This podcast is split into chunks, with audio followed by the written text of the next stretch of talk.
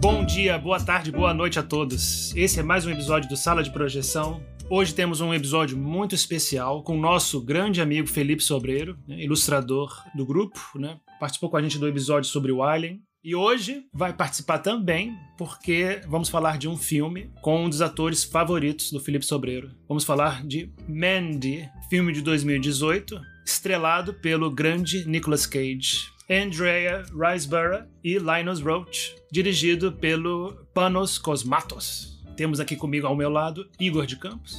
Olá a todos e todas que estão escutando, sempre um prazer estar aqui. Felipe Sobreiro.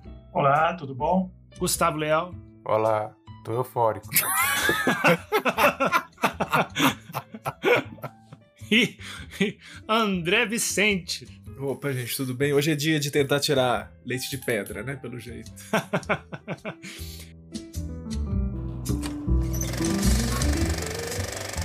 Bom, já vi que é, já podemos começar com o André Vicente, né? Ele já começou a dar uma palhinha das impressões dele sobre o filme. Me conte pra gente, André, o que, que você achou desse filme? Ai, ai. Vamos tentar, vou tentar resumir o meu, a minha decepção eu vi esse filme em. Acho que logo, logo depois que ele saiu, acho que 2018 ou 2019, em DVD Blu-ray, porque eu, eu, queria ver esse filme de qualquer jeito, porque o Igor falou muito bem desse filme e eu fiquei ansioso para ver, vi o trailer, gostei muito, as imagens no trailer são bem interessantes. E eu não achava o filme para baixar, não tava no cinema, não tava em lugar nenhum. Eu comprei um Blu-ray caro, paguei em euro, inclusive, comprei caro o Blu-ray. Assisti o filme e fiquei assim. Até hoje, eu fiquei sem saber o que que faz alguém gostar desse filme. Então hoje eu vou descobrir isso com vocês, espero. E o Blu-ray, inclusive, eu desfiz, né? Depois que eu vi o filme, eu acho que eu joguei pela janela, assim, igual o Frisbee, sabe? e caraca. Em contraposição a esse ponto, temos Igor de Campos, que eu sei que é muito fã desse filme e já viu várias vezes. Conta pra gente, Igor. Só suas impressões, assim, rapidinho. Ah, eu adoro esse filme.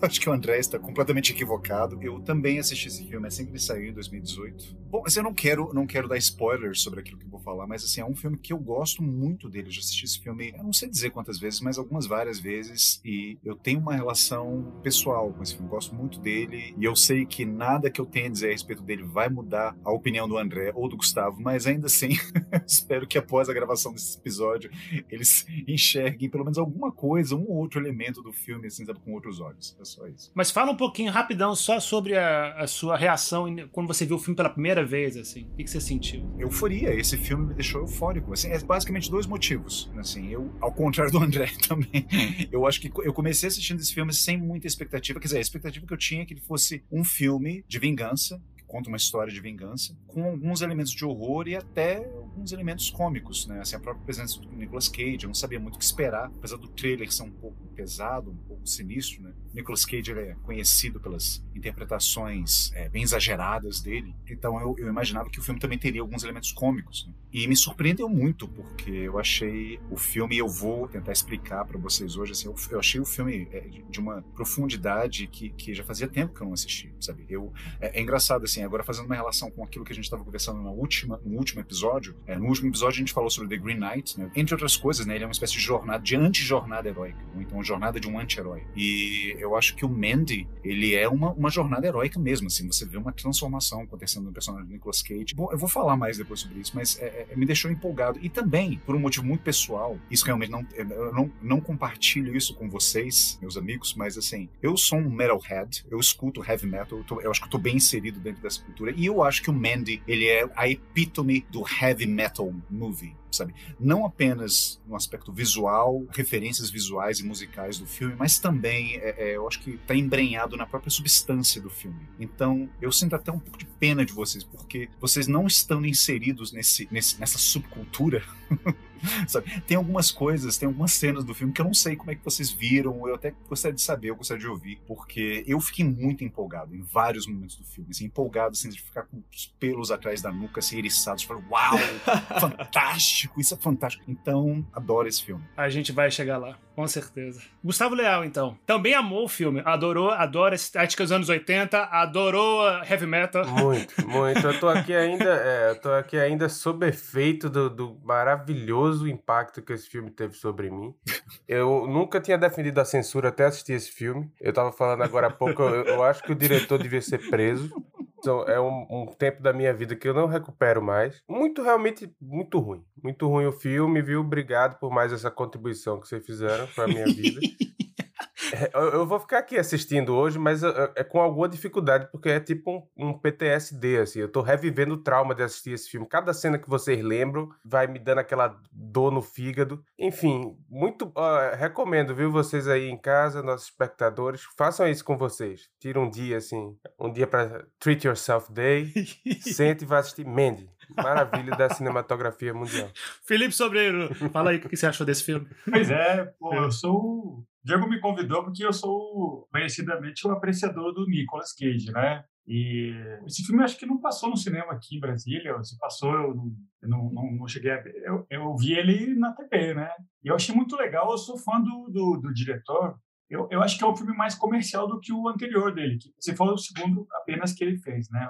O, o primeiro é um filme mais, mais, mais experimental, é, mais abstrato, além do arco-íris negro, acho que chama. E esse aqui não, esse aqui é uma história super comum, assim, super linear, não tem nada de, de, de, complexo, né? Como é que é o nome do primeiro filme que ele fez? De novo, aí fala de novo. Além do arco-íris preto ou negro, assim, Beyond the Black Rainbow. É bem, nesse, é bem anos 80 também, bem psicodélico, que é o interesse desse cara, né?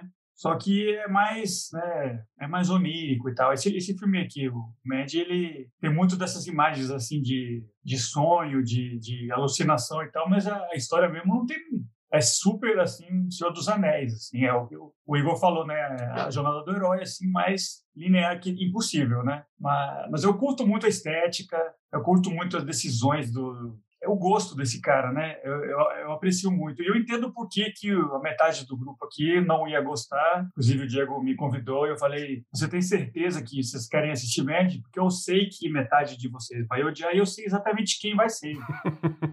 se, se é para falar do Nicholas, ele, ele, tem um, ele, tem, ele tem vai de um lado até o outro assim, do espectro, né? Então pode ser qualquer um. Ele, ele, eu acho ele sempre legal. Mas a gente está aqui para falar do Mad. Bora, vou tentar. Eu aprecio, mas eu também não, não tô aqui para tipo, vender o peixe do médio como o Igor tá, eu acho. Então, eu, vou, eu vou tentar falar do, do ponto meio médio, assim, né? falar, falar do Nicolas, falar um pouco do diretor e tal, mas realmente, se você não tem essa veia metaleira que o Igor tem, não tem nem como, né? Sei lá, dificilmente.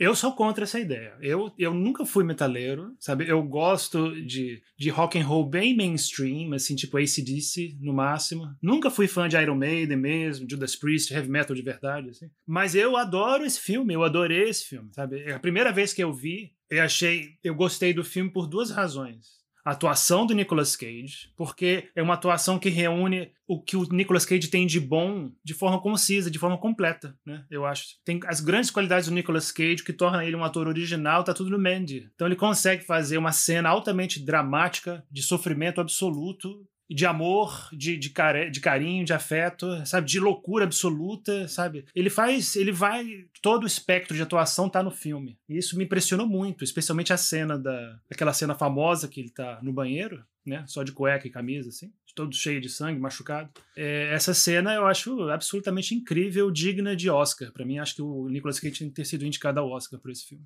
E, o, e a outra coisa. sério mesmo. Eu tô falando sério. dessa cena do banheiro. Porque essa cena é hiper cômica, velho. Cômica? Eu chorei. Você, cômica para você que é o psicopata. Cara, é o banheiro mais escroto que eu já vi, cara. É o banheiro, não, não escroto de sujo, mas ele é o banheiro mais eh, montado para ser uma cena de comédia, cara. Ele é laranja, ele, o azulejo mais horroroso que eu já vi na minha vida. O Nicolas Cage senta só de cueca, você vê a, a dobra do pinto dele, velho, assim, na cueca, de meia é, ele senta com uma garrafa de vodka na mão, fica bebendo e passa do riso ao choro. Nossa, qualquer pessoa faz essa cena. Que mentira. Não, eu exagerei. Eu confesso que eu exagerei na crítica aqui. É uma cena curiosa.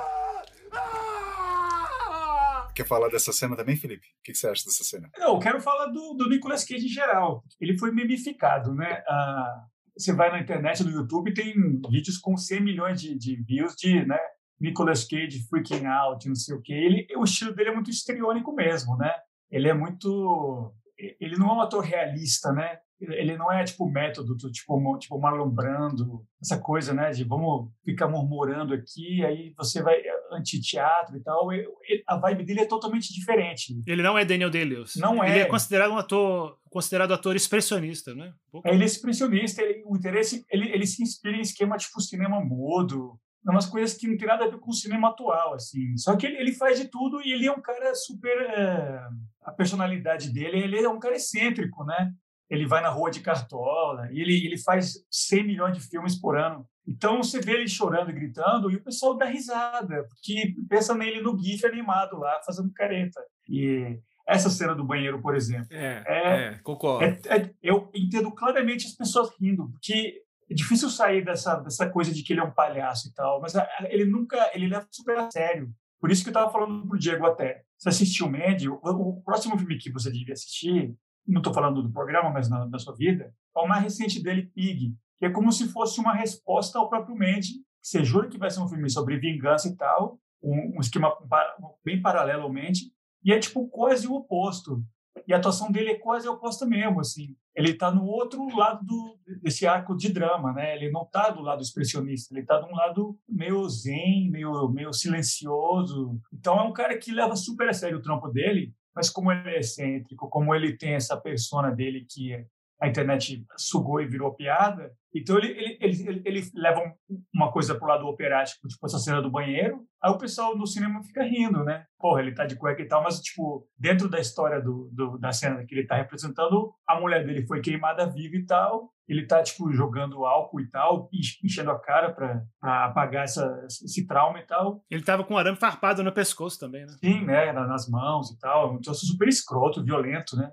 Só que ele, o Nicolas Cage chorando e gritando é automaticamente engraçado por causa da cultura onde a gente está, né? Então não, eu entendo os dois lados. Mas por que essa cena é cômica também? Ela é inverossímil. O cara foi amarrado com arame farpado, tomou uma facada na barriga e vai para casa tomar vodka, jogar vodka na ferida, velho. E chorar no banheiro de cueca e meia. Ele tinha que ir pro hospital, velho. É... Mas é filme de gênero também, né? Não é o drama. é difícil você falar dessa característica de verossimilhança nesse filme, cara. Porque é o, é o segundo motivo pelo qual eu gostei do filme. Esse filme, o diretor tem uma visão estética clara do que, que ele quer fazer, é, do tipo de filme que ele quer fazer. Ele quer fazer um filme com características estéticas de estilo próprias dele. Ele não está preocupado em, em, imitar a realidade. Ele não está preocupado com mimesis. Concordo, sabe? concordo. Igor. Concordo completamente com isso que você está falando, Diego. Eu queria até fazer uma, uma, breve aqui, se vocês me permitem, decupagem dessa cena, porque essa é uma cena que. Vou falar uma coisa assim, porque talvez o André fique chocado com isso.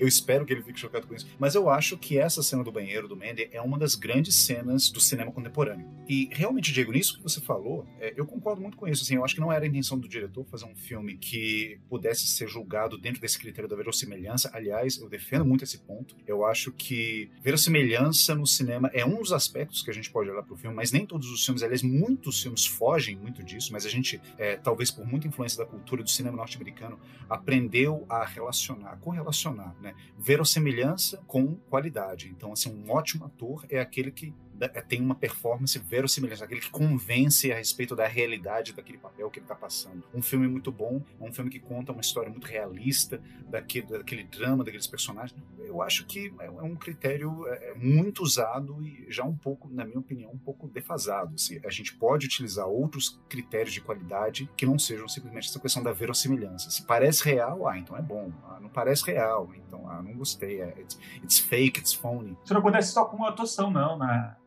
Ilustração, né? E tem sempre também essa coisa, né? Tem, tem uma parte do público que sempre acha que quanto mais parecido com uma foto que você está desenhando, melhor é o desenho, né? E 90% das vezes eu acho pior, até porque não tem expressão nenhuma, né? Aqueles caras que fazem retrato no setor comercial sul, ele vai copiar a sua foto idêntica, né? Mas você podia ter tirado uma xerox que dava na mesma, foda-se, né? O que, que o cara tá colocando dele lá? Nada. Tá só reproduzindo, né? Eu não, eu não tô falando nada. É, hoje em dia tem até aplicativo que faz isso automático, não precisa nem de uma pessoa. Não precisa nem de ninguém. Então, na atuação, eu, eu Não quer dizer que eu, eu gosto só de, de, de atuação teatral e tal. O próprio Nicolas Cage, quando é entrevistado, ele fala muito de kabuki, né? Ele fala muito de... de ele menciona muito o Klaus Kinski, né? Esses caras meio fora do padrão. Eu, eu não, não quero dizer que só isso que é bom, né? Inclusive o Nicolas Cage, ele, ele consegue fazer atuação tipo método quando ele quer também, né? Mas eu digo, esse filme aqui foi muito adequado para ele. o estilo do diretor bateu com o que ele gosta, né? Que não é representar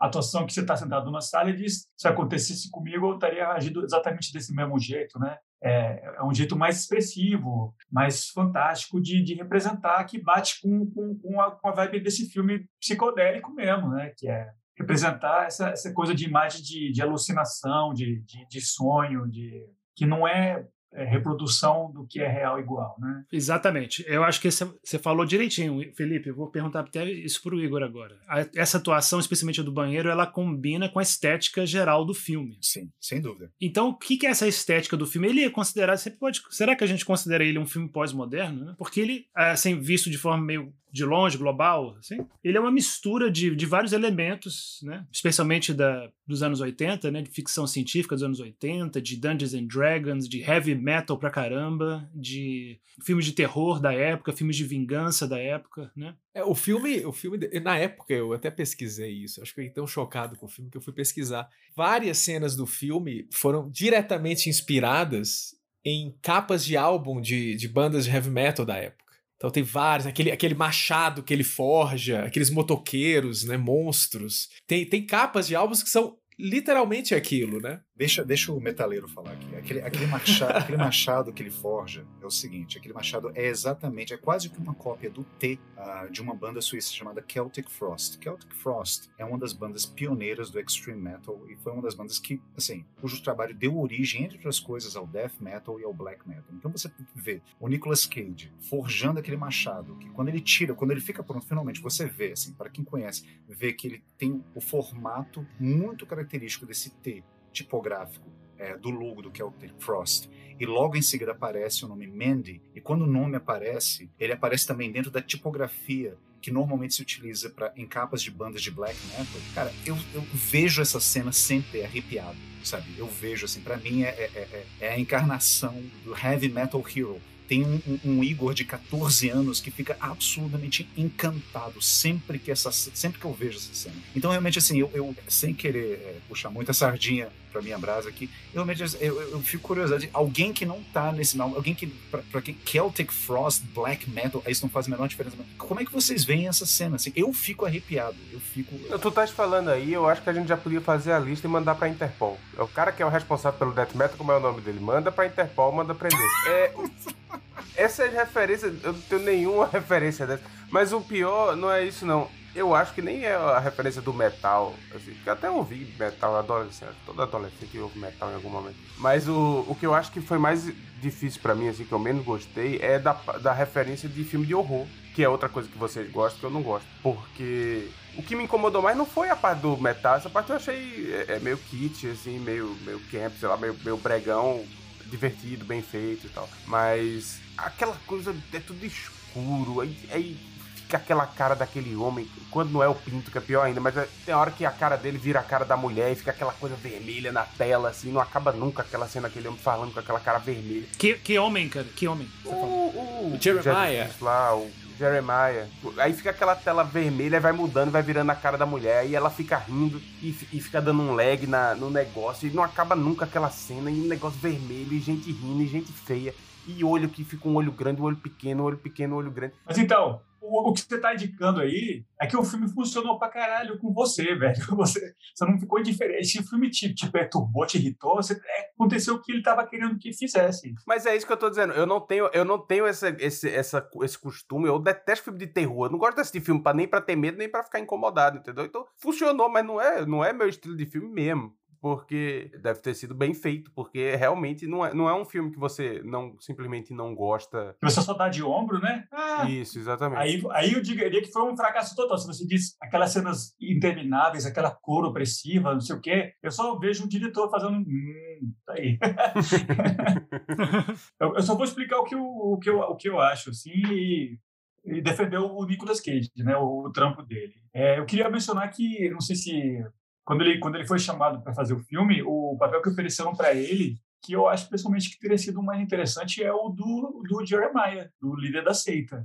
Que na, quando foi oferecido para o Cage trabalhar com, com os matos, era, era o papel do, do líder. Só que ele falou, eu preferiria fazer o, o cara lá, o Red, o protagonista, né? Que, na verdade, eu não sei nem como teria sido, porque eu, eu achei esse Linus Roach, que eu não, eu não conhecia ele direito, o, o, ator, eu achei muito legal ele, esse papel do vilão, né? Que é um cara meio, meio Charles Manson, né? Que é um loser, só que ele tem o um grupo de, de, de, de, seguidores ao redor dele, né? Aquele esquema na van, meio hippie queimado, meio é, burned out, né? É, equipe decadente que tem os seguidores dele Inclusive, ele, que nem o, o, Charles Manson, ele, ele era um músico fracassado, né? Tem uma cena que ele toca o álbum dele. Achei muito legal isso. E a mulher ri, né? Essa cena foi legal. Quer dizer, essa cena que eu acabei de descrever como péssima. Pois mas, é. mas assim, essa reação eu achei uma boa sacada, né? Porque o negócio desses caras é isso, né? Um, um complexo de inferioridade. O Manson tem aquele livro sobre o mesmo que é muito bom, né? Do, do, do o Helter, uh, Helter Skelter. Né? Uhum. Né? E que mostra bem isso, assim, né? Como o cara tem um, uma, um, uma sensação de inferioridade absurda. É um cara, uma necessidade de amor, uma, que aí se é, acaba invertida nessa megalomania é, é, psicopática, né? Assim. E a reação das pessoas normalmente é de medo, que, que responde ao que o cara quer, né? Assim, de medo, de admiração, não sei o quê. E ela ri na cara dele, né?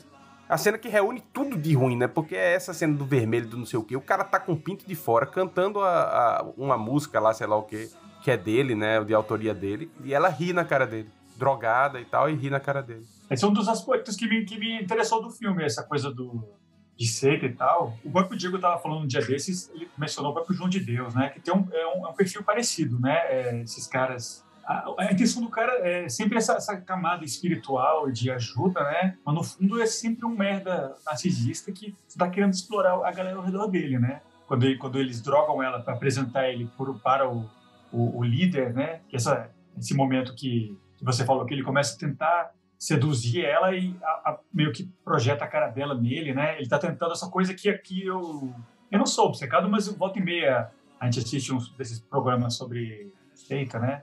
Que nem teve o do Osho, né? E tem essa coisa, né, de acaba o limite onde até onde você vai e começa o, o, seu líder, essa coisa, o cara meio que se aposta da sua vida toda, né? Quebra um pouco suas, suas barreiras pessoais. Então eu achei massa nessa cena do que eles drogam ela para pegá-la para seita, né? O cara começa, você se foca na cara dele e começa aquele monólogo, monólogo, monólogo, monólogo. Ele tá tentando meio que entrar na cabeça dela, né? Você vê a cara dela, aí volta e sai. Eu achei uma sacada legal, pô. mas eu entendo por que, que você achou uma merda e, e pesado e insuportável, né? Porque realmente é uma cena pesada, né? Mas não é, não é, não é de graça, né? Vocês estão falando, lembrou do, tem uma cena do Persona que é meio assim também, né? Que o rosto vai virando o rosto da outra. É do Persona? Sim, do Persona. É, tem uma divisão, né, no meio, né? Tem uma, uma cena que a, o rosto fica completamente dividido, né? Uma da enfermeira e outra da, da atriz. Mas é boa interpretação, Felipe. Eu achei interessante o que você falou. De fato, ele está tentando seduzi-la e cooptá-la para o movimento, né? E, e, e colocá-la em total submissão a ele. Ele quer ser amado por ela. Então, cara, ele começa a falar aquelas divagações metafísicas, pseudo, né? Ele começa a absorver a cara dela, ela volta, aí vai de novo e volta. É, pra, eu não sei se é literalmente essa leitura, né? Mas a impressão que me dá é que ele está tentando quebrar ela, né? Só que é, ele se revela nu para ela aquele roupão que ele tá usando que me lembrou aquele Rael, o Osho, eu até pesquisei depois. Eu falei, esse roupão é muito alienígena demais, é muito sci-fi. Aí eu pesquisei Rael, que me lembrou, né? E, cara, eu tenho certeza que é o mesmo roupão do Rael. Então não tem nada de graça aí, né? É tudo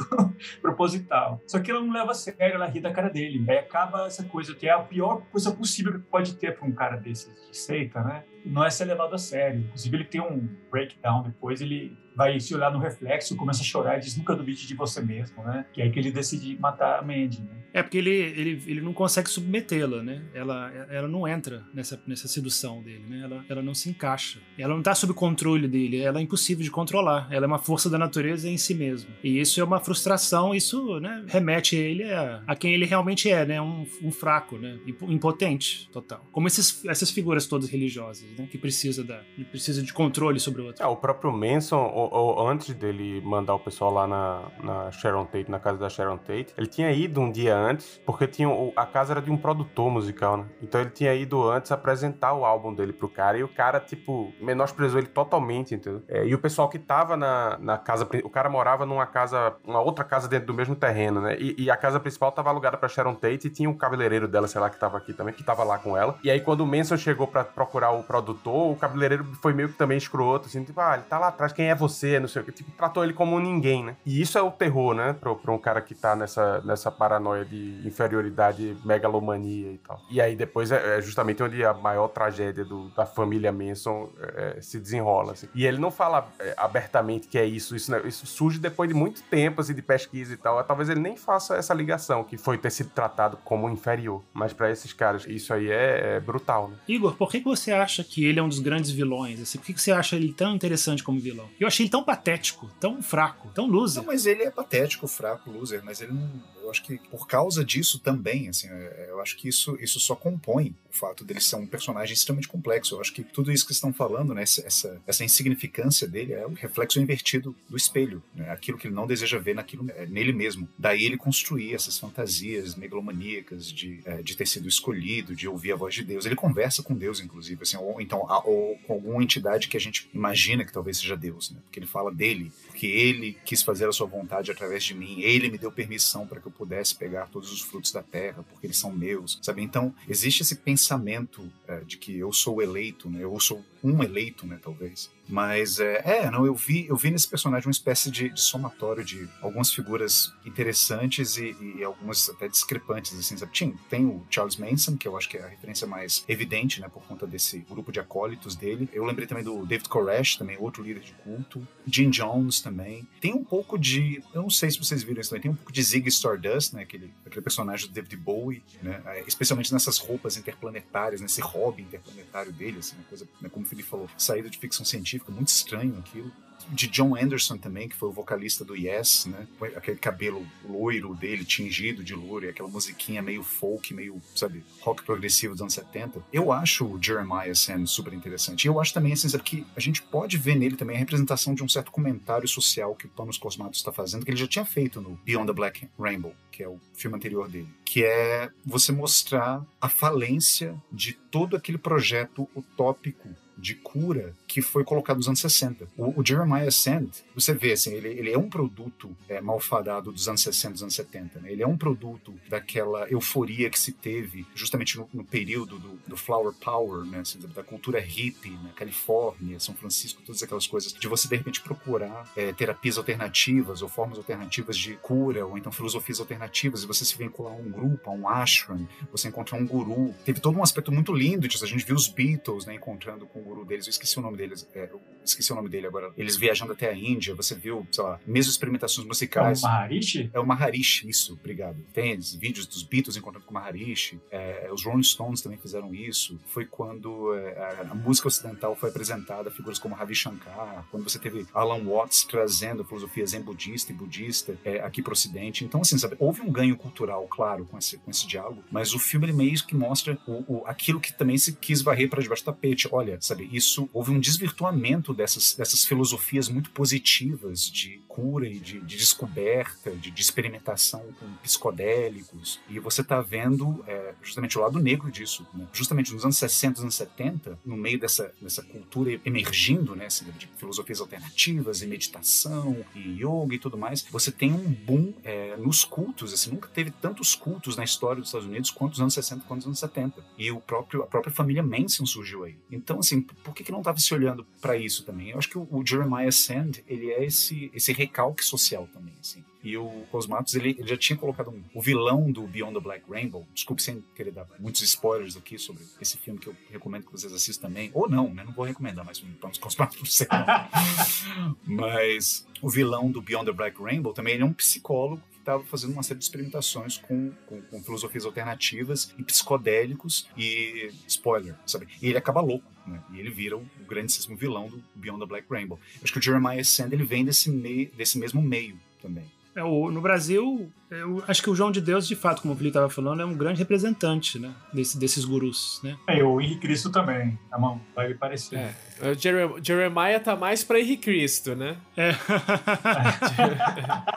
é o Henrique Cristo que queria ser o João de Deus, assim, né, ele, ele, o sonho dele é isso, né? Que ele se aproveita exatamente desse desejo de, de pertencimento, né? Dessas pessoas que estão buscando é, religiosidade, espiritualidade, né? Buscando a cura também e se aproveita desse de, de poder ter esse carisma para criar esse grupo enorme de pessoas, né? E esse você quando faz parte desse grupo, você inclusive esses cultos tem essa característica, né? Que todo mundo mora junto, tem sempre uma casa ou então uma propriedade imensa, que tá todo mundo morando lá, ou então sempre que vai lá, né? Então é como se você tivesse uma grande família, né? De volta como se você estivesse pertencendo a uma nova família, né? E eles se aproveitam disso para quê, né? Eles se aproveitam disso para conseguir transar com um monte de mulher, né? Poder.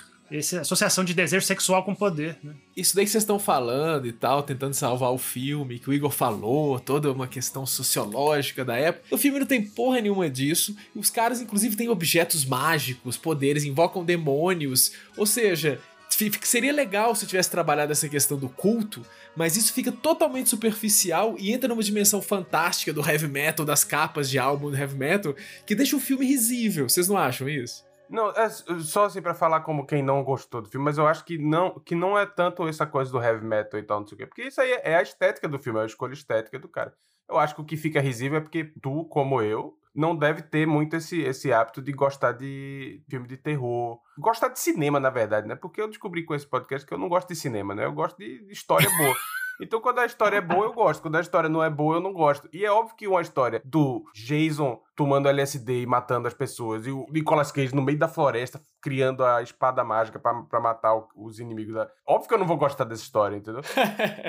então você precisa gostar da estética, primeiro, gostar de cinema e gostar de estética de terror, mais do que o, o negócio do metal. Acho que o metal eu poderia até achar divertido. Cara, na verdade, ele é um filme, ele é um filme trash com uma pintura bonita por cima. Basicamente é isso, porque ele tem todos os elementos de filme trash. Tem uma luta do, do Nicolas Cage com o último inimigo dele, humano, né? Porque os outros eram meio monstros. Que os caras lutam uma, tipo, uma luta de espada com serras elétricas, motosserra. Uma motosserra de 5 metros de tamanho. Eles, sabe, lutando como se fosse espada. É, é risível, óbvio.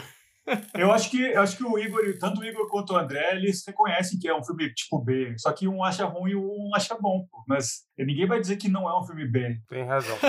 Mas é uma coisa que é legítima falar que a luta, por exemplo, da, da, da, da Serra Elétrica pode ter sido algo demais. Foi um pouco é, excessivo. Inclusive, o próprio diretor disse em, é, que essa cena foi um inferno de gravar, foi super difícil e ela não é especificamente tão bem feita como outras cenas. Ela, ela, é, ela é meio capenga um pouco essa cena, né? Porque tão, foi tão difícil, tão complicada essa elétrica, tão difícil manejar mas que, é, de fato, é, combina perfeitamente com o arco né, que o filme está seguindo. Né? De fato, ele vai numa onda crescente em direção ao inferno, em direção. O pesadelo vai ficando cada vez pior, cada vez pior. E o Nicolas Cage vai se transformando também. Né? Eu queria, talvez, passar para esse, esse ponto interessante. Né? Porque o Gustavo estava falando da, da história do filme, que a história do filme não é tão boa, é, só, é uma história simples de vingança, mas, na verdade, o, o arco do, do personagem do Nicolas Cage é muito legal, né? porque ele começa o filme é, super é, dedicado, é, apaixonado, louco pela esposa, né? abstêmio, é, caseiro. Isso de ser abstêmio, eu ia falar uma das leituras que você pode fazer é um esquema de, de retorno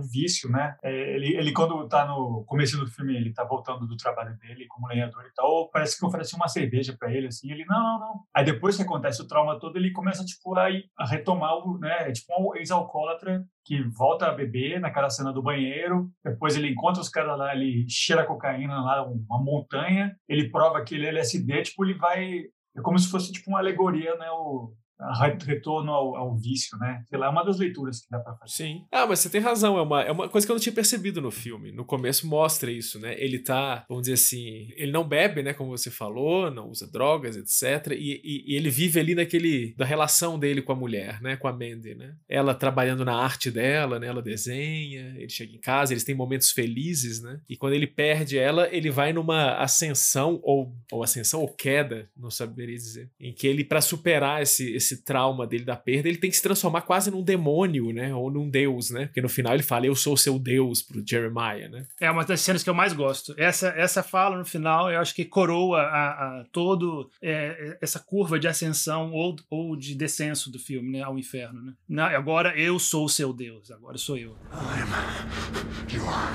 God now. Então ele, ele, se transforma, né? Num, o Nicolas Cage se transforma numa entidade meio divina, meio diabólica, né? Meio demoníaca. O que, que você acha dessa visão, Igor? Eu acho que é isso. Eu acho que o grande arco desse filme, agora falando dos temas sérios do filme, é, eu acho que esse filme ele é uma forma muito interessante de você retratar as formas que se tem de se relacionar com a própria vulnerabilidade ou, mais especificamente, com o próprio trauma. Uh, eu não sei se vocês tiveram essa mesma impressão que eu tive assistindo o filme, né? mas assim, a Mandy, né? logo no começo do filme, quando ele entra pela porta, ele surpreende ela, ela tá pintando e ela leva um susto. Eu não sei, talvez porque eu esteja lendo a respeito desse, desses assuntos, né? Esse, desse assunto especificamente agora. Né? Esse tipo de tensão, sabe, é característico de pessoas que sofreram algum trauma muito grande. Aí você olhando também para essa é, aparente fragilidade dela, o fato dela ter essa cicatriz enorme logo abaixo do rosto dela, me faz pensar que ela talvez seja, quem sabe, até uma sobrevivente de algum culto, sabe? Ou então que ela tenha passado por algum trauma muito grande na vida dela. Mas ela encontrou o personagem do Red Miller, né, que é interpretado pelo Nicolas Cage, e ela vive uma vida muito boa, assim, ainda dentro, né, assim, a, gente, a gente imagina, né, pressupõe que ela tenha tido uma infância, um passado traumático, né, por exemplo, naquela cena em que ela conta a história do pai dela, o pai dela matava pássaros, né, e fazia com que as crianças olhassem, e na hora, ele fazia também, inclusive, que as crianças participassem daquilo, né, e na hora que ele deu um pé de cabra para que ela esmagasse os passarinhos, ela saiu correndo porque ela não quis matar o passarinho. Aí depois ela tem aquele sonho em que ela vê aquele filhotinho de cervo morto, me veio, assim, eu não sei, eu comecei a imaginar, sabe, vários possíveis cenários, né? Assim, por que, que essa cena, por que tem essa cena no filme, né? Assim, interrompendo a narrativa, interrompendo essa história, sabe? Ela tem um sonho, quer dizer, a gente não sabe se é um sonho, se é, se é algo que está acontecendo, se é uma lembrança, o que que é, mas ela está no meio da floresta e ela vê esse filhotinho morto e ela começa a chorar, sabe? Sei, me veio à cabeça que de repente ela pode ser uma personagem que tenha passado por algum aborto ou abortos, sabe? E essa é a imagem desse bebezinho, ainda que né, um animalzinho, né, morto, né, recém-nascido, mas morto lá na floresta, tenha causado sabe, essa comoção nela. Então, assim, ela tem essa aparente fragilidade, ela tem essa vulnerabilidade, mas ao mesmo tempo ela me parece ser uma sobrevivente de, de uma série de acontecimentos traumáticos na vida dela. E o Nicolas Cage também, como o Felipe ele falou, ele, ele passa essa impressão também de ser um personagem que já, já esteve muito envolvido com os próprios vícios, né? não sei, um ex-drogadicto, um ex-alcoólatra, mas que ele está num processo de recuperação e essas duas pessoas se encontraram e elas vivem né, a fragilidade delas uma com a outra e esse é a forma saudável que elas encontraram de lidar com isso. Tem uma forma não saudável, que é você se juntando a um culto, você seguindo um líder, você fazendo tudo que aquele seu guru pede para que você faça. Então você tem um embate de duas formas diferentes de se relacionar com a própria fragilidade humana, de lidar com o próprio trauma. Uma, através de uma felicidade matrimonial de duas pessoas que se encontraram e vivem né, numa relação muito aberta quanto a isso, pelo menos é o que parece, a cumplicidade linda que eles têm no começo do filme, e uma outra forma totalmente doentia e perversa de, de um grupo de pessoas que, que quer mitigar esse sentimento de inferioridade, causado por experiências traumáticas, causado pela própria experiência da vulnerabilidade, e se liga a um culto megalomaníaco em que você é o escolhido, é tudo lindo, a vida é apenas um sonho, eu posso ter o que eu quero e tudo mais. E um dos pontos do, do Felipe, né, ah, ele é um ex-alcoólatra, uma das coisas geniais que eu acho na cena do banheiro, sabe, é justamente isso. Ele pega aquela garrafa de vodka, aonde que tá aquela garrafa de vodka? Tá escondida num closet, sabe? Até onde eu sei, até onde eu li também, assim, em casas de pessoas que não têm problemas com álcool, você tem garrafas estão podem estar mais ou menos a mostra. Quer dizer, não dá para mostrar aqui, mas eu tenho minha garrafinha de Jack Daniels aqui, mais ou menos a mostra, não é um problema, sabe? Mas se você tem esse, esse fantasma no seu armário, se você tem esse lado sombrio que, que ele te ameaça de alguma forma, você vai, você vai esconder isso. Então, não raro você encontra casas de alcoólatras, de ex-alcoólatras que têm garrafas de, sabe, de bebida, mas eles estão escondidas num móvel que só, só eles sabem que está lá. E justamente no momento em que ele tem que lidar com o trauma da, da esposa dele, que ele acabou de perder de uma forma absurdamente violenta, ele vai fazer o quê? Ele vai lá pegar a garrafa e ele começa a beber aquilo. E a interpretação do Nicolas Cage é fantástica nessa hora, porque é um, é um crescendo, sabe? Ele, tá, ele começa a, a, grunhindo e ele termina urrando. E sim, é um, um, grunhido que é meio urro, que é meio choro, que é meio grito. Para mim, aquilo é uma cena de invocação invocação das, das, digamos, das potencialidades e forças libidinais escondidas no próprio corpo para você poder lidar com uma experiência traumática que você acabou de viver. E sim, tem um aspecto ridículo nisso, no papel de parede, no fato dele estar de cueca, mas eu acho que isso só dá uma cereja no bolo estética pro, pro, pro filme, que aparece em outros momentos, mas eu já estou falando demais. Fala aí, Gil. O que vocês acham disso, desse aspecto do, da ideia do trauma? Eu acho interessante, porque, inclusive, por coincidência, ontem eu li em algum. Esqueci aonde que eu li o que eu vi, que o oposto do trauma, né, a melhor arma contra o trauma é, é o poder. Né? Essa posição entre, entre trauma e poder. Então, é, faz todo sentido que o Nicolas Cage, depois de, de, dessa imagem, né, depois de assistir a mulher dele ser queimada viva, é, e ele impotente, né, amarrado com arame farpado, ele precisa estar em busca de poder, ele precisa se empoderar para lidar com isso. Né? O que vocês acham disso? E é toda a, a, a, curva, a curva dele né, de ascendência é, é em direção a cada vez estar tá mais poderoso, mais poderoso, mais poderoso. Chega uma hora que ele está quase sobrenaturalmente poderoso, né? ele se transforma numa, numa entidade, né? num demônio, ele se transforma no monstro que ele que estava procurando matar. Né? Perfeito. É, e ele se empodera, assim, utilizando aqui um conceito caro à, à psicologia junguiana, ele se empodera incorporando elementos da própria sombra dele.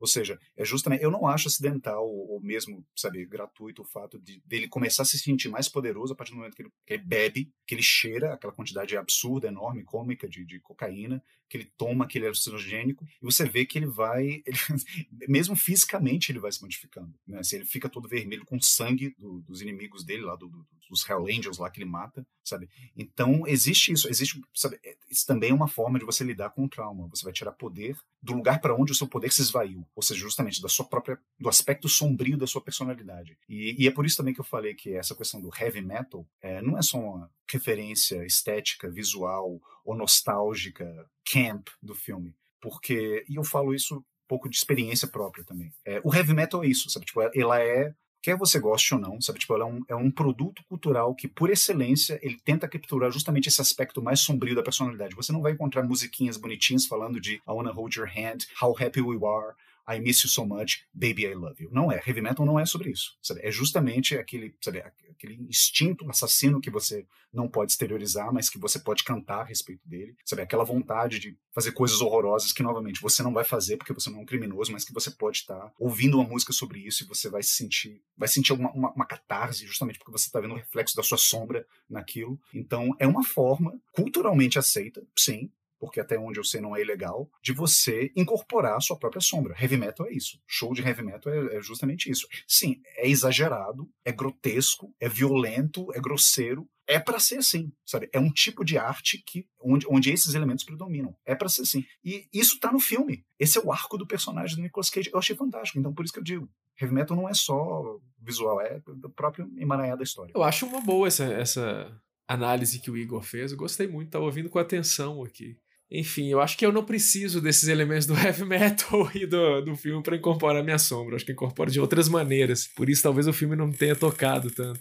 Eu ia, eu ia falar justamente isso. Que, que é, eu achei perfeito, é uma boa interpretação. E... Mas é isso, o heavy metal não me pega como maneira de trabalhar isso, entendeu? Eu acho que você tem que é, é realmente tem que ter uma suspensão do, da descrença, né? Assim, o heavy metal em si tem que ter uma suspensão da descrença, né? Você olha aquele velho de 55 anos maquiado em cima do palco com um tridente. Ele é um velho de, de Connecticut com o tridente, né? E, e assim, depois ele volta para casa dele no subúrbio e, e, vai encontrar com o netinho dele. Então, assim, você tem que ter uma. Um, você tem que realmente entrar no jogo, no, no lore do, do heavy metal e do terror e tal. Eu, eu, eu, tenho muita dificuldade de fazer isso. Não, não falo isso como uma qualidade minha, não. Eu gostaria de, de. eu acho bacana, assim, quando você consegue entrar total. Eu tenho essa mesma dificuldade com, com um filme de super-herói, né? Assim, eu não, não consigo. Não consigo. Para mim, é, eu, eu, fico o tempo todo feito um retardado, tipo, é, tá voando, pelo amor de Deus, voando. Um homem desse voando. Eu não consigo. Mas, mas eu acho que é uma boa.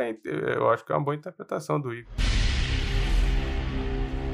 É muito boa, é interessante essa ideia de. Porque o heavy metal ele, ele, ele, ele é muito usado nesse sentido, né? Sem, e as pessoas não têm consciência né? de que é uma, uma estratégia de empoderamento, né? uma, uma estratégia de invocação de, de poder interno, né? Então, é, inclusive a primeira, a epígrafe do filme, né, a primeira citação do filme, a primeira cena, né, que é uma citação, ela eu acho que se remete a isso, porque é o seguinte, né, a epígrafe do filme, né, ela é, começa o filme com uma tela preta e aparece isso escrito, né, quando eu morrer, me enterrem profundamente e coloquem duas caixas de som aos meus pés, coloquem um headphone na minha cabeça e toquem rock and roll é, até é, para sempre, né? inclusive depois que eu estiver morto. Isso foram as últimas palavras de um cara chamado Douglas Roberts, que tinha sido é, acusado, é, condenado por sequestro, roubo e assassinato no Texas e foi executado em 2005. Eu acho que essa epígrafe foi no filme por causa dessa associação entre, bom, eu tô prestes a morrer, eu tô prestes a descer ao inferno, né? Então eu preciso de, eu preciso de, de poder, eu preciso me sentir empoderado, eu preciso de, é, de uma energia de uma eletricidade que me mova. Eu preciso não sentir medo. E o que, que me ajuda a não sentir medo? Heavy metal, rock and roll. Mitologicamente, isso é o tema da. Eu acho que é catábase, é, em português, catábasis em, grego, né? Que é justamente a descida. A descida ao inferno. Descida né? ao inferno, mas é uma descida ao inferno não porque você foi condenado a um crime, não, não, não uma descida ao inferno no sentido é, é cristão, né? Não é uma condenação, mas é, é, um tema que aparece em vários mitos, né? Por exemplo, Orfeu é descido do inferno, ou então é Enéas também. Ah, eles descem ao mundo dos mortos, descem ao inferno em busca de algum tipo de conhecimento, ou conselho, ou poder. Né? Então, assim, é uma descida a, a, justamente ao, ao, aspecto mais. A gente pode interpretar isso psicologicamente como talvez uma descida aos aspectos mais, mais primitivos, mais primevos, mais agressivos do ser humano, mas na tentativa de algum tipo de empoderamento. E é exatamente isso que o personagem do Nicolas Cage, Red? Ele passa. O que o Gustavo falou também é o exemplo do super-herói, né? Nesse, hoje em dia, né? Essa mitologia do super-herói também é muito nesse sentido, né? O espectador também se identifica, né? Com esse aspecto heróico e do poder interno né, que tem dentro do personagem. O Igor estava comentando né, dessa questão da sombra, é, da cena do, do, filhotinho de viado na floresta, né, em decomposição já. Foi uma cena que me marcou, né? Parece inclusive que é real, né? Não parece que é uma montagem ou um efeito especial. E eu, eu pensei nisso que um dos temas do filme é essa questão do mal, né? Ou da maldade, né? E às vezes do mal que você não, não, não entende por que, que ele tá acontecendo, né? Que o filme traz isso, né? Você tem um casal que tá tendo uma vida, eles se amam, eles estão bem, eles têm esse passado que o Igor falou, que a gente não sabe muito bem, mas você vê que são pessoas que, que chegaram no momento de equilíbrio, vamos dizer assim, encontraram ali naquele amor uma, uma, um oásis, né?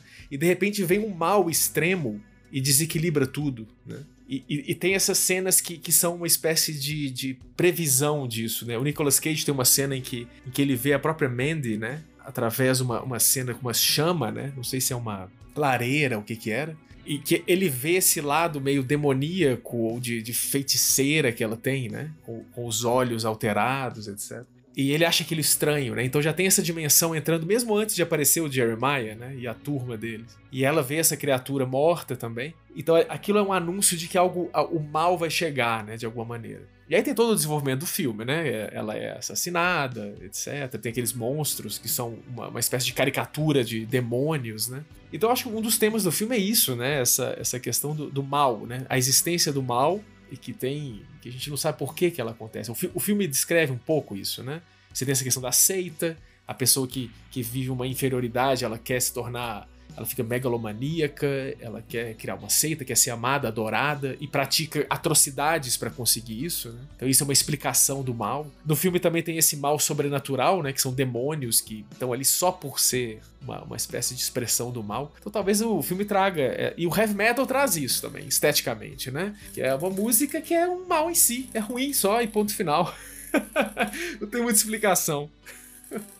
Não, foi uma piada, foi uma brincadeira. Mas é isso, o que eu achei legal do filme é que, é que tem esse negócio catártico, né? Porque os dois estão lá se protegendo de alguma coisa que a gente não sabe muito bem. Os dois juntos se protegendo de alguma coisa do passado, enfim, é, psicologicamente se protegendo de alguma coisa, ele se protegendo do vício. Então, normalmente na vida a gente tem que se proteger desses traumas e não sei o quê, e o trauma nunca se personifica, né? Ele tá, é só interno. Então é muito mais difícil. E no caso do filme, eles personificaram o trauma, né? Chega o mal, que você tá falando aí, o mal tá, tá, tá chegando, tá se aproximando.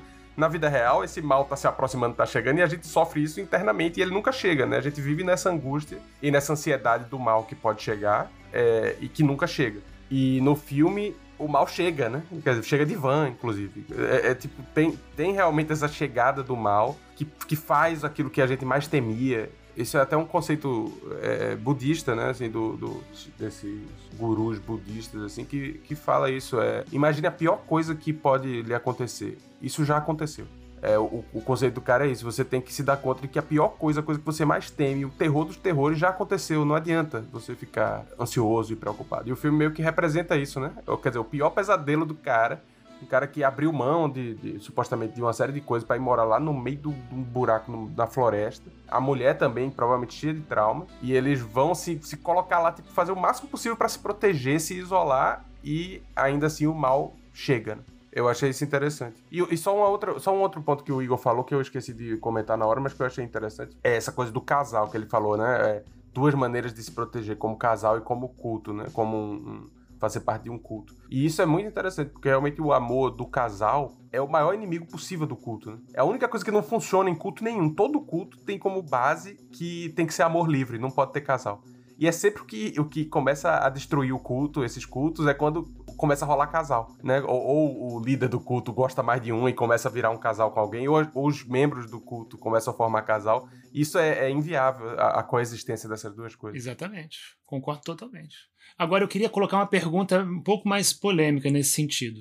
Porque ela, né, esse aspecto dela com meio dual, né, que remete a um passado que a gente não sabe o que aconteceu, mas um passado possivelmente traumático e sofrido, né, com a cicatriz, com a história do, sobre o pai dela, né. Ela também tem uma característica física interessante, né. Em várias cenas do filme, ela, é, um dos olhos dela, apenas um dos olhos dela fica negro, né, fica completamente negro com a pupila dilatada, sendo que ela tem olhos verdes, né, ou esverdeados ou azulados. Né. E, e, isso acontece com os personagens estão, especialmente depois de tomar, de, de, né, de, experimentar aquela pasta alucinógena, quando eles estão em êxtase, né, demoníaca, né, e dionisíaca e tal, eles ficam com os olhos dessa forma, né, com os olhos pretos, dilatados, grandes, assim, né. E ela já tem isso naturalmente em muitas cenas, né, sem uso de drogas, sem estímulo, né. E eu achei interessante que ela talvez tenha uma, uma ligação, um pezinho no inferno, né? naturalmente. Ela tem uma ligação muito forte com a natureza, com essa natureza, essa ideia de natureza que a gente falou no episódio passado, né? de natureza é, como o lugar da, da terra, do baixo ventre, né? como onde está o inferno, onde está onde mora Hades, né? onde está o Hades, lá no fundo. Né? E ela já tem um pé lá. Tanto é que ele, ele realmente desce ao inferno depois, sabe? Meio que em busca dela, né? Sabe que ela tá, não vai conseguir chegar lá, mas é meio que uma busca em vão da mulher perdida, né?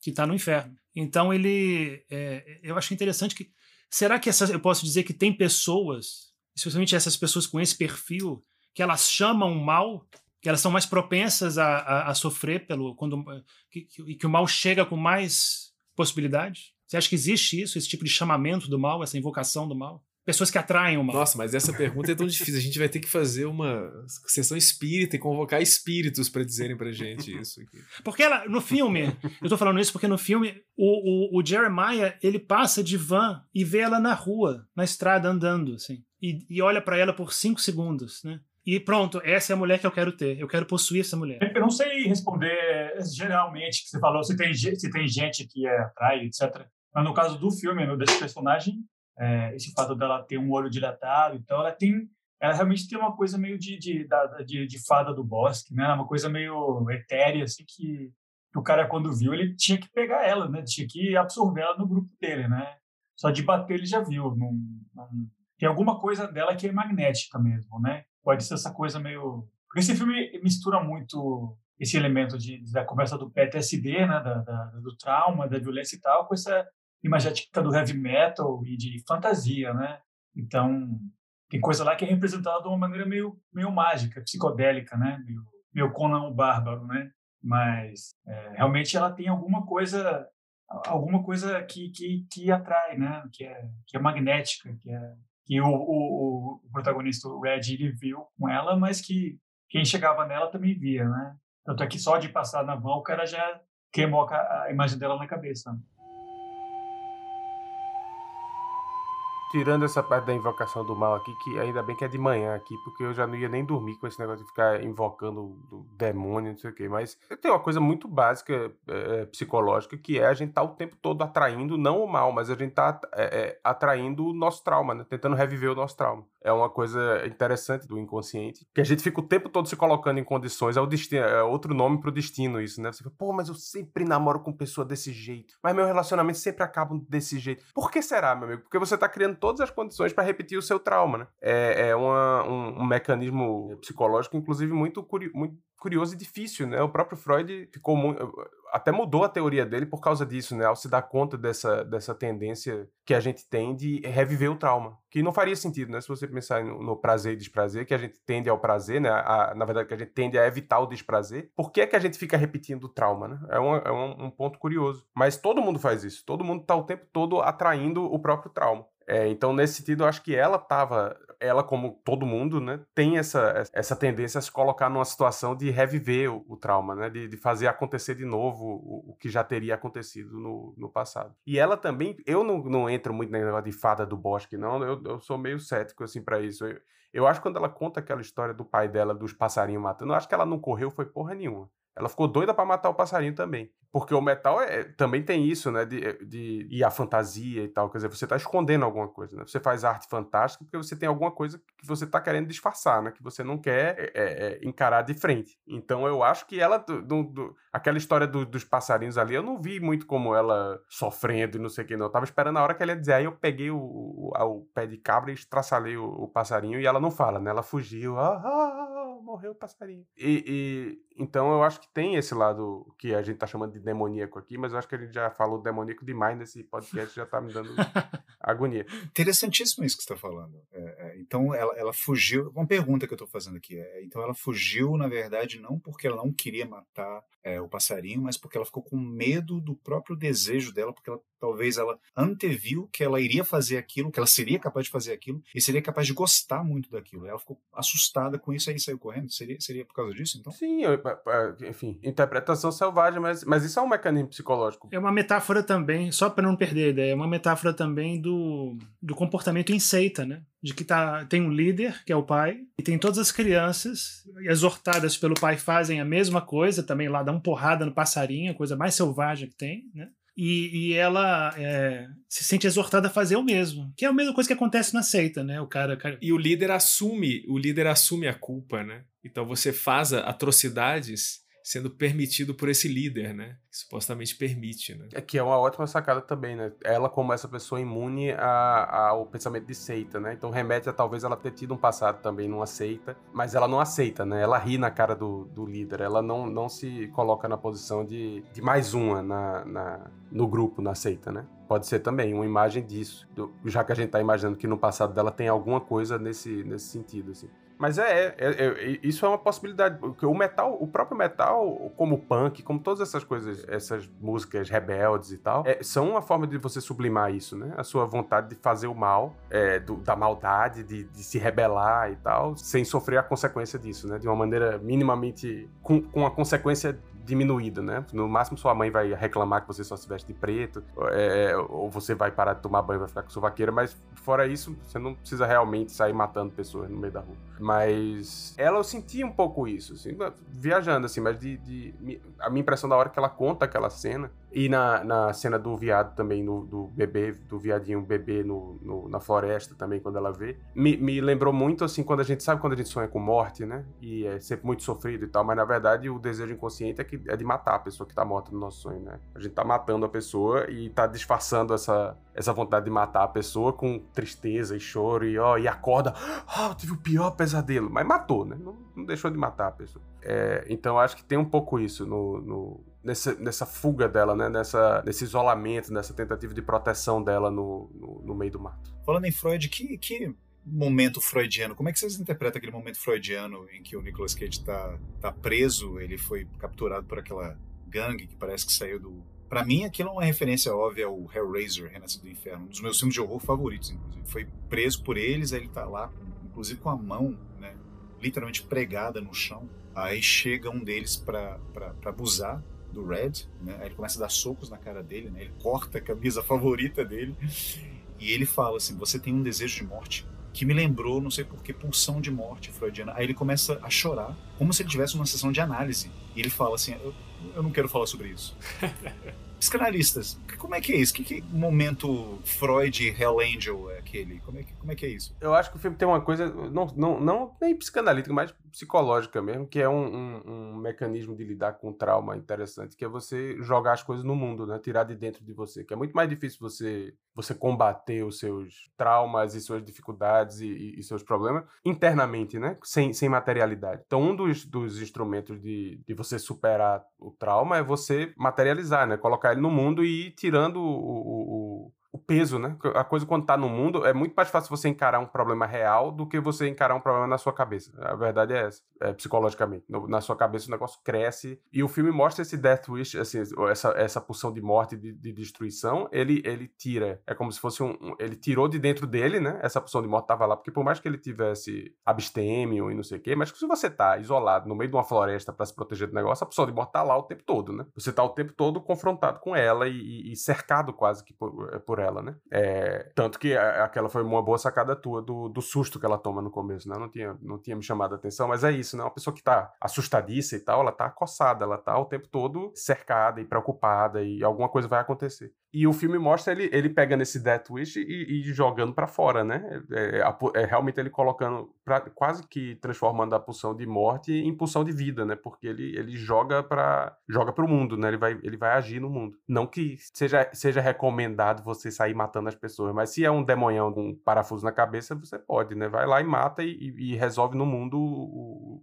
a sua pulsão de morte. Isso você tá falando muito interessante. Você é, exterioriza o seu trauma e transforma ele num monstro real de verdade. Mas aí, para você matar esse, esse monstro, né? Você precisa também se transformar nele. Você precisa ser tão poderoso quanto ele. Né? É, uma, é uma metáfora da, da terapia de você fazer análise por muitos anos. Né? Você está tentando se sentir tão poderoso quanto o trauma para colocar ele lá na posição dele, lá onde ele tem que ficar. É, mas aí também pode ser aproveitado pelo líder carismático, que é, por exemplo, se você pensa no, no Charlie Manson, ele fez a mesma coisa para o grupo. Ele, ele criou um, um, inimigo exterior, que é um acontecimento surreal, o Helter Skelter, o inimigo, os pigs, e ele cria esse inimigo. É, é uma sacada psicológica que esses líderes, esses líderes é, carismáticos têm de entender isso, né? Que o inimigo externo é uma coisa que unifica e que, é, que, que, libera você, deixa você mais leve internamente quando você tem um inimigo externo. E esses caras sabem fazer muito bem essa, essa construção do inimigo externo. É uma coisa que até pode servir para a próxima discussão do próximo filme. Mas essa construção do inimigo externo que une o grupo também pode ser perigoso. É, essa coisa de é, é, externar o seu, o seu trauma e os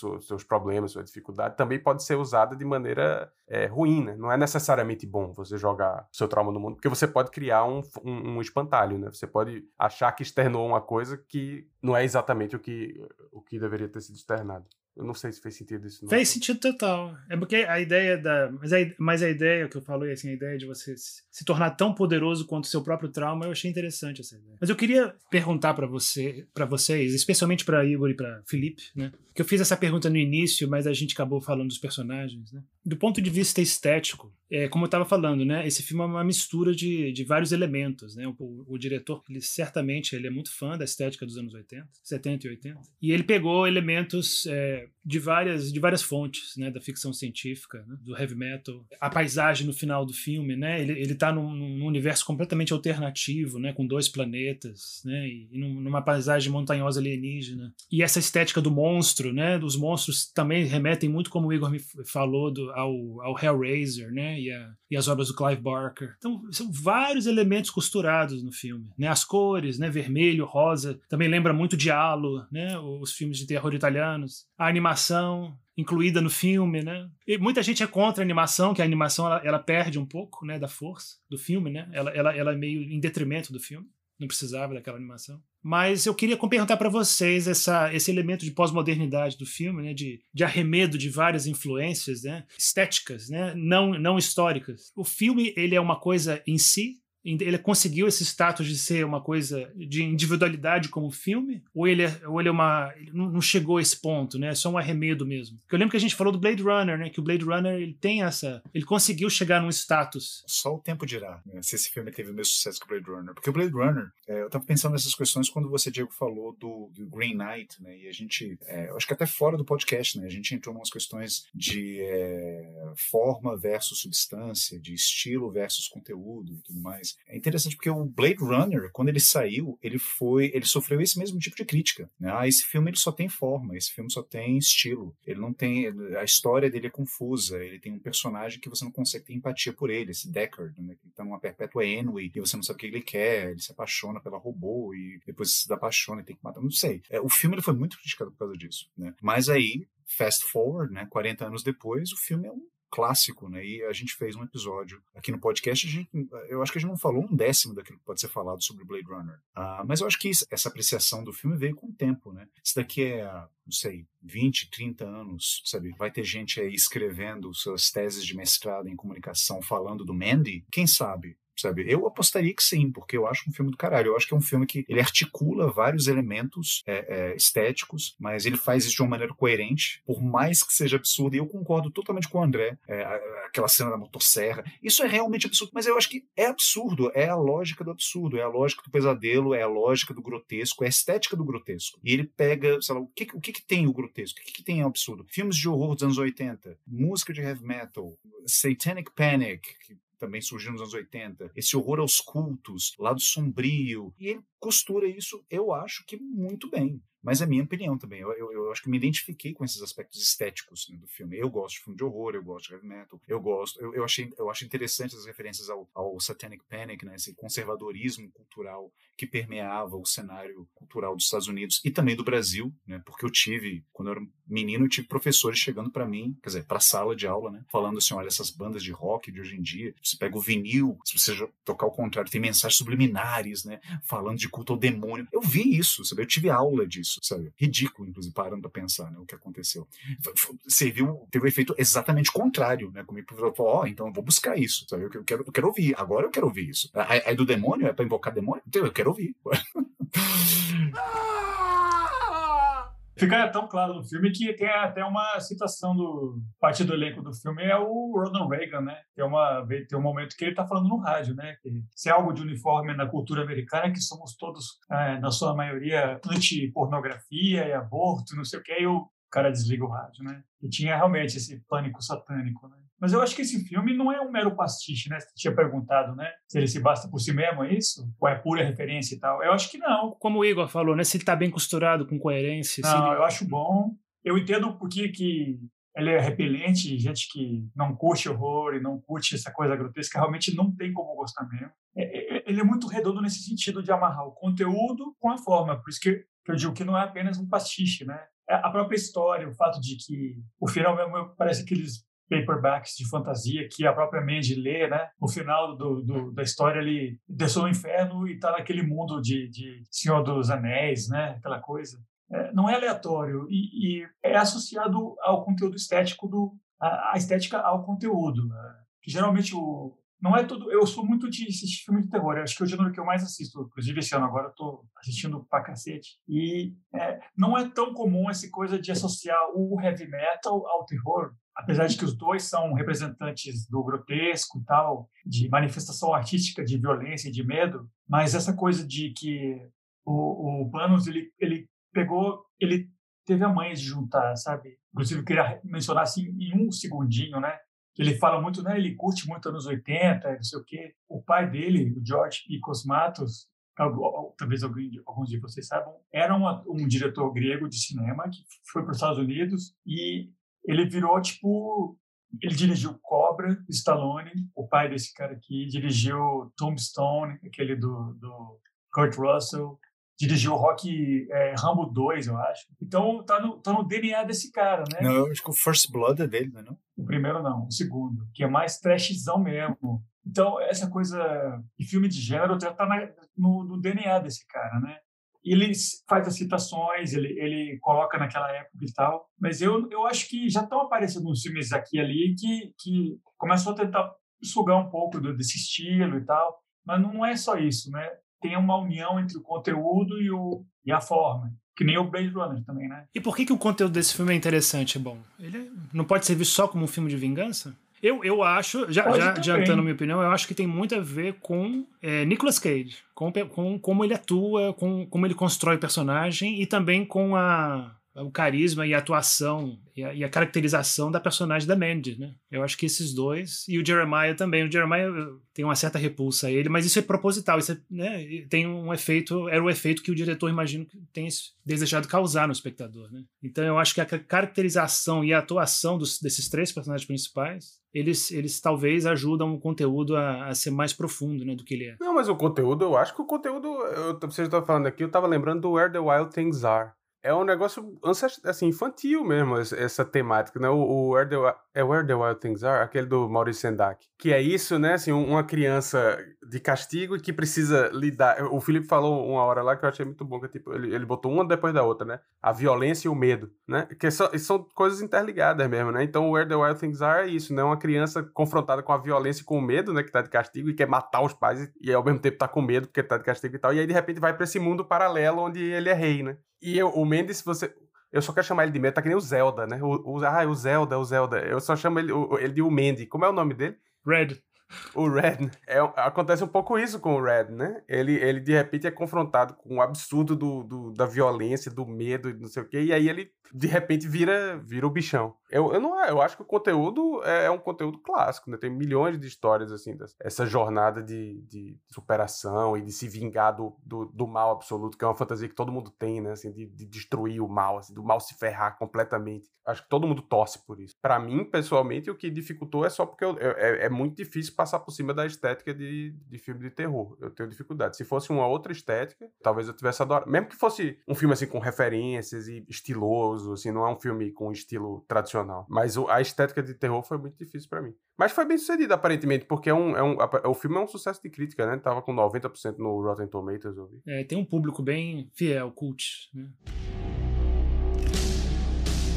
André, você. É, o Gustavo estava falando aqui que teve problema de. esse problema de superar o, a estética de filme de terror, né? Que isso dificultou muito ele realmente gostar do filme. Como é que foi no seu caso? Não, eu gostei da estética do filme, não, não tive nenhum problema. É, com exceção daqueles, daquelas criaturas, aquelas cenas é, meio o que faz do filme o trash. Assim. Com exceção da, das cores, dessa parte do metal, das criaturas. Não, das... as cores são interessantes. Eles têm umas imagens muito bonitas. Vocês não acharam? Não, tem aquelas imagens da floresta, do deserto. O filme é lindo.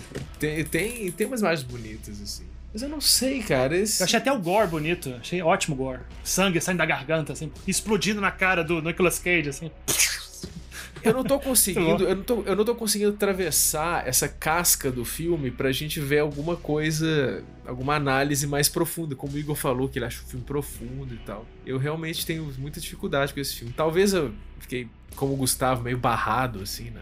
Mas pega os personagens, né? Principalmente os personagens daquele culto, eles são a aparência deles, eles causam um certo nojo, inclusive, né? Muito bem caracterizados, né? É, mas, cara, não sei, vocês não estão conseguindo salvar o filme para mim, não, viu? Continua ruim.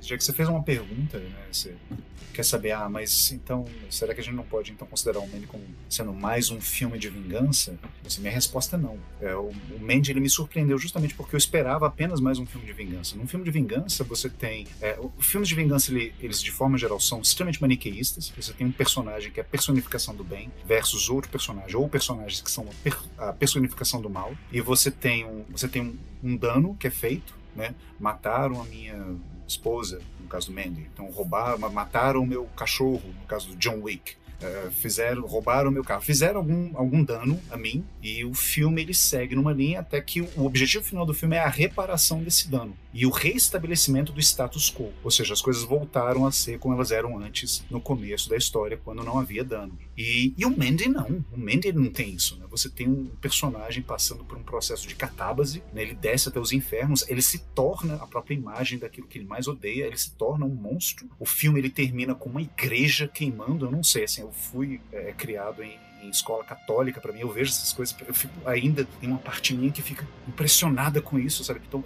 eu acho belíssima aquela cena, assim, da, da, daquela igreja, naquela, naquela espécie de wasteland, pegando fogo e ele saindo de lá, sabe? E ele termina o filme numa espécie de realidade paralela, que você não sabe se é um mundo fantástico de fato, né? Onde ele é, é, é, emergiu, ou se ele ficou louco, ou o que que é. Então, assim, a própria, ele, é um filme que desafia mesmo a própria noção de final feliz. Ou seja, voltou tudo ao normal, a gente tem um restabelecimento do status quo, voltou ao universo harmônico que você tinha no começo do filme? Não. Definitivamente não. E você tem um personagem que, sabe, teve que engolir os próprios demônios para poder levar a cabo aquilo que, que mais o atormentava, que justamente foi aquele, aquele trauma que ele viveu da perda da esposa naquelas condições, por aquele culto. Então eu acho que é um filme que definitivamente não é, uma, não é mais um filme de vingança. Assim, ele é muito diferente, ele é muito melhor do que. Assim. É, com certeza, né? E, e, menciona muito essa coisa de que é um filme tipo cult, anos 80 e tal. Se você assiste esses filmes de, de vingança da época, Inclusive, eu estava comentando com o Diego, né, que o nome do Mandy aqui no Brasil, é, o título dele é Sede de Vingança. Eu falei, cara, é um filme do Charles Bronson isso. E se esse filme tivesse sido feito 40 anos atrás, teria sido do Charles Bronson e não teria 10% do, do, desse aspecto fantástico em cima da história, sabe? Teria sido tipo um taking da vida, né? Ele sai matando os caras lá e tal, e no final ele acabou com a, com a mulher dele viva e tal. Então realmente não é meramente outro filme genérico desse mesmo tipo, né? Ele tem um tem uma qualidade, eu acho. Não, não é apenas mais um da, da, da, da longa linha de filmes. Você tá falando isso e daria para fazer um filme, um filme realista, né? Daria perfeitamente, tipo assim, o cara tá lá no interiorzão dos Estados Unidos. O filme já existe. É? Tipo, tem 40 filmes que é isso. Que a mulher do cara é morta e ele vai atrás e mata os, droga, os viciados lá, os, os drug dealers. Tem uma, tem uma produtora de, de cinema dos anos 80 chamada Canon Films, que era israelense. E todos os filmes do Chuck Norris, filme do Steven Seagal, era tudo eles que faziam. E tem muita coisa trash, divertida, ruim lá e tal, um, ou outro bons, mas é isso, cara. E eu te, tô, eu te estou dizendo, não é que nem esse filme. tem, um, tem uma indústria inteira de filme de, de cara se vingando da, da esposa morta e matando todo mundo, mas nunca é tem com esse conteúdo a mais, né? Tem um pouquinho além lá e, e o cuidado com a qualidade também, né? Ainda por cima. Muito interessante isso, né? De fato, concordo muito com vocês e com essa visão. É, gostei muito dessa pegada do Igor, né? De que o filme não termina com, da maneira clássica dos filmes de vingança, né? E tem esse aspecto é, também fantástico e tem essa questão do livro que ela está lendo, né? Que é um livro inventado. O nome do livro, The Seeker of the Serpent's Eye, né? O caçador do olho da serpente, né? Quem está busca em busca do olho da serpente. E o olho da serpente no livro é, é uma como se fosse uma pedra, né? É uma gema que tem uma luz interna de esmeralda verde. E ela tem a cena da animação, e ela tem fascínio, né? Personagem da mente sobre, sobre essa pedra, né? Sobre esse olho da serpente. E, no, e na animação do sonho do Nicolas Cage, ela, ela enfia a mão dentro de um monstro e tira essa pedra, né? E é uma coisa assim difícil de, de interpretar, de explicar. E eu ficaria, eu estava associando um pouco esse olho da serpente com uma coisa que a gente estava falando um pouco antes sobre esse aspecto misterioso da mulher, da Mandy, da, e da mulher em geral, de que tem tem sempre algo insondável, impalpável, né? difícil de descrever, de entender nas mulheres. E é uma coisa que o homem tem fascínio sobre isso. E a gente tem esse desejo, né, de entender tudo e racionalizar tudo, explicar tudo. Mas tem algo na mulher que é insondável, que é inexplicável, que é imprevisível, que talvez seja esse olho da serpente que vocês acham? Acho interessante isso. A, a Mandy, ela. O filme chama Mandy, né? Vamos dizer assim, ela, ela é a figura principal, se for pensar, né? Apesar dela ser morta já no início do filme. Mas ela continua, ela continua nos sonhos dele, né? Que são aqueles desenhos. E ela desenha, né? Então a gente pode até interpretar isso, que os sonhos dele são projetados por ela, vamos dizer assim, né? Ela, ela é que, que é a criadora dos sonhos dele, né? Ela aparece sempre. E tem no final, no final ela tira, né? Uma, pe uma pedra verde, né? Uma espécie de esmeralda, de dentro dentro do corpo, né? O último sonho dele. Eu não sei nem se é sonho, mas é o último desenho que aparece no filme. Ela tira uma, uma pedra verde do, do, de dentro do, do flanco de uma criatura, né? Uma criatura meio parecia um, um homem-tigre, né? Meio alienígena, sei lá. Que, que representaria ele, né? Porque ele tem aquela camisa que tem uma, um rosto, né? O, o rosto não, a cara de um tigre. Né? Quando ele tá no banheiro, ele tá com aquela camisa. Existe um tigre que, que tá aprisionado no momento em que ele, em que ele vê o cara que é o, uma espécie de oráculo, né? Que vai dizer onde está, onde está o culto para ele perseguir, que é o cara que faz o LSD. Richard Brake, excelente ator. Que é uma, aquela cena é bem misteriosa, né? Bem misteriosa aquela cena. Então ele libera um tigre naquele momento. Então tem essa associação dele com o tigre, né? E enfim, essa coisa do olho da serpente, que, que ao mesmo tempo é ela, né? Que ela tem essa coisa do olho dela e tal. E que tá dentro dele também ao mesmo tempo. E, mas enfim. Não, mas porque você pode imaginar que ela quer dizer, a função dela na vida como bruxa, como vocês falaram, fadinha do fada do bosque, é tirar essa pedra, essa pérola de dentro dele, né? É tirar essa joia de dentro dele. Você pode imaginar que ele é esse cara também, cheio de traumas, ferrado, lumberjack no meio do nada, não sei o que, e ela enxerga alguma coisa nele, né? Enxerga que ele tem um potencial, que ele pode ser mais que isso e tal. E ela pratica, é, quase que se oferece em sacrifício para trazer essa para conseguir tirar isso dele, né? No fundo o sacrifício dela é que transforma ele nesse nessa criatura quase mítica, né? É como se ela tivesse conseguido né, arrancar isso dele, fazer, olha e olha como você pode ser muito mais, você é muito ela que riu do outro cara do culto e tal, então quer dizer que não é uma pessoa é, facilmente seduzível, uma pessoa que, que se deixa encantar por qualquer um, parece ter visto alguma coisa nele, né? E aí ela meio talvez por isso até o nome do, do filme seja Mandy, né? Porque ele é muito mais personagem, assim, obviamente personagem principal do que ela. Mas no fundo seja justamente a história de como ela serve de instrumento para tirar essa, essa joia de dentro dele, né? Para fazer ele virar o que ele vira.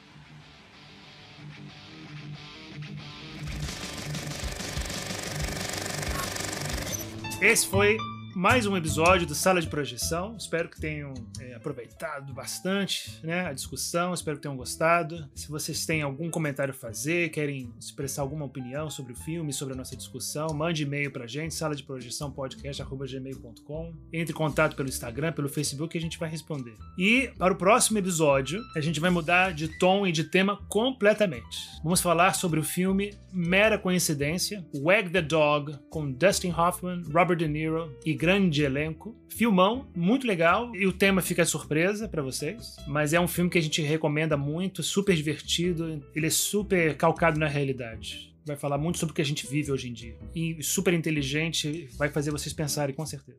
Manda um abraço para todo mundo aí, Igor. Um abraço a todas as pessoas que, que corajosamente ouviram esse podcast, apesar das, dos comentários de André Vicente. Agradeço a vossa paciência e é sempre um prazer estar com vocês. Muito obrigado. Gustavo Leal, manda um abraço para todo mundo. Abraço, pessoal. Vamos lá, que o. Tá bom, né? De, de, fantasia, de decapitação. Vamos no filme sem decapitação e, se Deus quiser, sem pinto. ai, ai. André Vicente, manda um abraço para todo mundo. Um abraço, gente. Espero que vocês tenham gostado aí do. Eu não gostei muito. não muito. Queria agradecer especialmente a presença especial do Felipe Sobreiro, nosso grande ilustrador, colorista, artista, fantástico, extraordinário. Muito obrigado, Felipe. Que isso, adorei. Valeu demais. Abraço para todo mundo. Abraço para todo mundo. Até lá.